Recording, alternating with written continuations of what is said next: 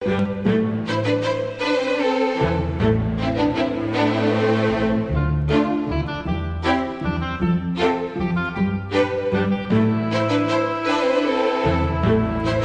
Iglesia Presbiteriana presenta Un Momento con Dios, que quiere cambiar el resto de tu vida. Con ustedes, su conductor, el reverendo Roberto Rodríguez Aliaga.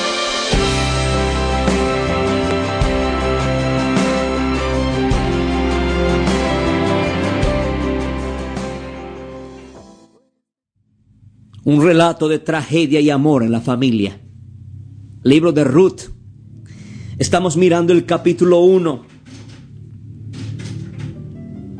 No todo es tragedia en la vida. No, señoras y señores. No todo es dolor en esta vida. Hay también momentos de alegría, momentos de restauración, de restitución, de reivindicación. Se lo digo porque esto es verdad. Y eso es solamente posible en el nombre de Jesucristo. Dice la palabra de Dios en Ruth capítulo 1. Salió pues, versículo 7, salió pues del lugar donde había estado. Este es un tiempo pasado, dice Noemí. Yo no quiero más. Quiero un tiempo presente para un nuevo futuro. Y esta mujer toma su decisión porque escuchó desde la tierra de su escasez y de su orfandad y su viudez y su dolor, escuchó las buenas nuevas de salvación en el nombre de Jesucristo. Y con ella sus dos nueras, y comenzaron a caminar para volverse a la tierra de Judá. Hay unos verbos que me conmueven en este, en este pasaje. Salió pues del lugar. Este verbo acá significa que se extendió. Significa gastar. También significa vender. Cuando uno sale de un lugar a otro, hay que gastar. Y los gastos son en todo tipo o dimensión. Hay que gastar dinero si es largo el viaje para los pasajes. Hay que gastar visión, hay que gastar fe, hay que gastar convicciones, hay que gastar energías. Ahora ella dice, voy a gastar todo lo que tengo a fin de ganarme a Dios, ganar la bendición de Dios. No puedo seguir en el Moab de mi dolor, de mi escasez o de mi viudez. La palabra salir también significa extenderse. ¿Por qué está reducida tu vida hay muchas viudas que sus vidas se han reducido simplemente a mirar los retratos, las fotografías de su marido o de la mujer que ellos han tenido, sea viudo o viuda. Huérfanos que se han, que se han reducido a seguir siempre mirando el vacío que ha dejado el Padre, o se han reducido a seguir echando la culpa o renegando de Dios.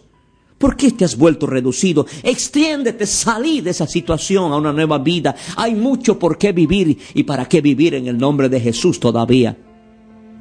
Hay una ampliación, una expansión y una estabilización de nuestra familia cuando uno toma la decisión de salir.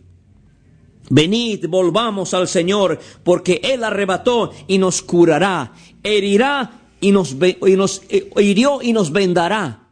Eso es lo que hace Dios. Pero hay que volvernos al Señor.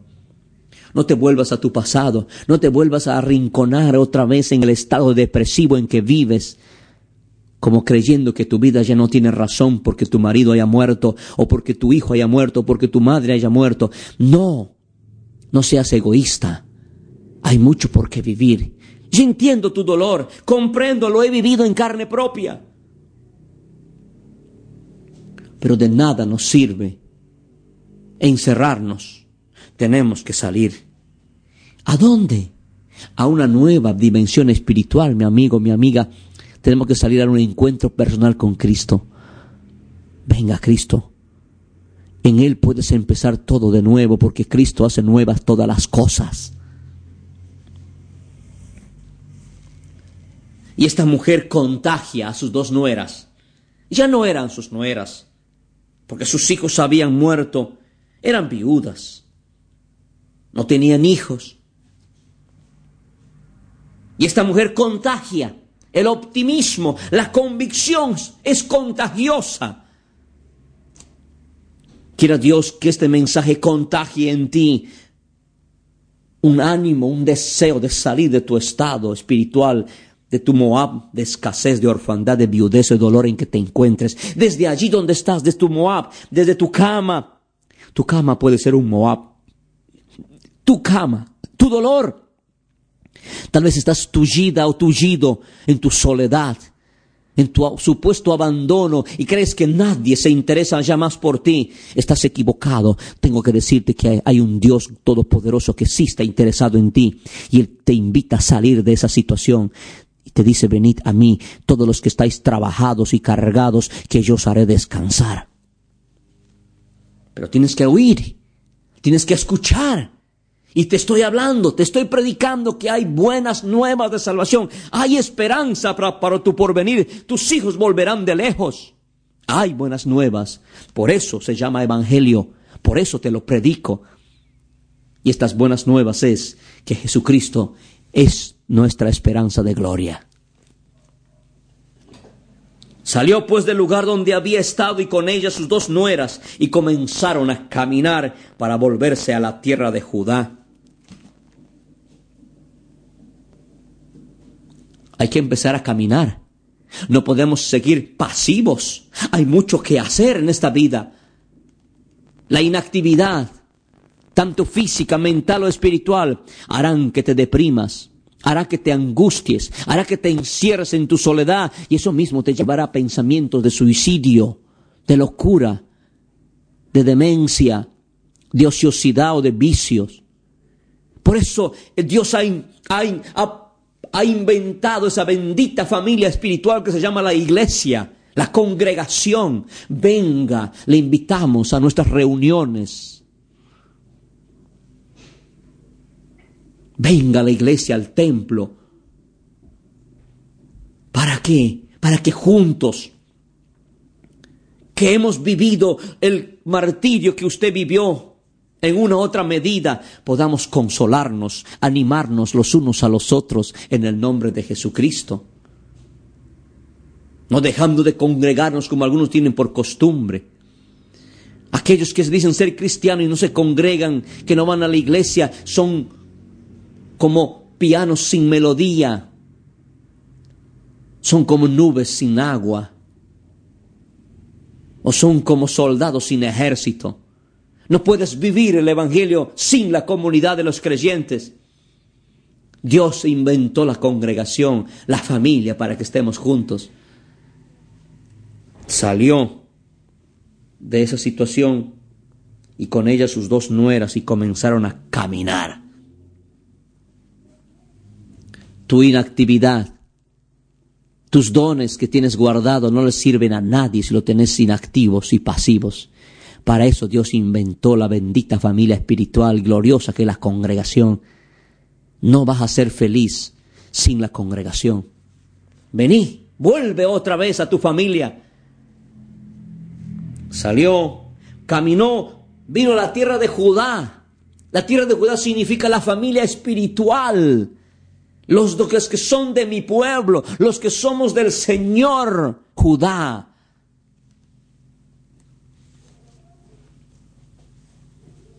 Miserable el hombre o la mujer que sigue en su eterno Moab de escasez, de orfandad y dolor, sin animarse a venir a vivir en la comunidad de los que somos de Judá, de los que somos del pueblo de Dios en Cristo Jesús.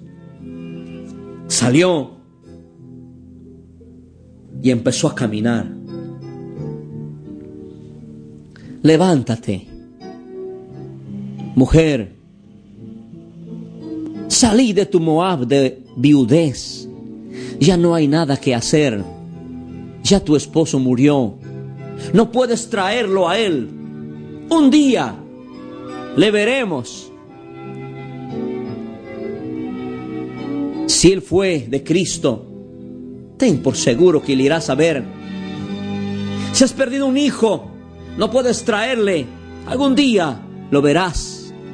Pero hoy a ti te toca seguir viviendo. Necesitamos seguir caminando todavía. Hay mucho camino que recorrer en esta vida. Hay muchas cosas todavía que hacer. Hay muchas cosas que disfrutar. Hay muchas experiencias que aprender. Hay mucho por qué vivir. Cristo nos ha dado razón de vida ahora. Volvamos, empecemos a caminar este momento, pero con Cristo en el corazón. Y dile, Señor Jesús, quiero que me des poder y fuerza para salir de esta situación. Y quiero volver a caminar. Quiero que me enseñes a caminar por el camino angosto que lleva a la vida eterna. Abandono el camino ancho que me lleva a la perdición. Señor Jesús, tú eres a partir de ahora mi camino, mi verdad y mi vida por la eternidad. Te entrego mi vida, te entrego mi dolor y salgo de mi Moab de escasez, de, mi Moab de orfandad, de viudez o de dolor, de incomodidad, de frustración o soledad. Porque desde aquí, Señor, desde el cabo de la tierra clamaré a ti cuando mi corazón desmayare. Llévame a la roca que es más alta que yo. En ti he confiado. No seré yo jamás avergonzado, Señor. Y en tu nombre me levanto y salgo de esta posilga espiritual. Salgo de esta cárcel porque tú, Jesucristo, eres mi libertador, mi Señor y mi Salvador, desde ahora y para siempre. Amén y amén.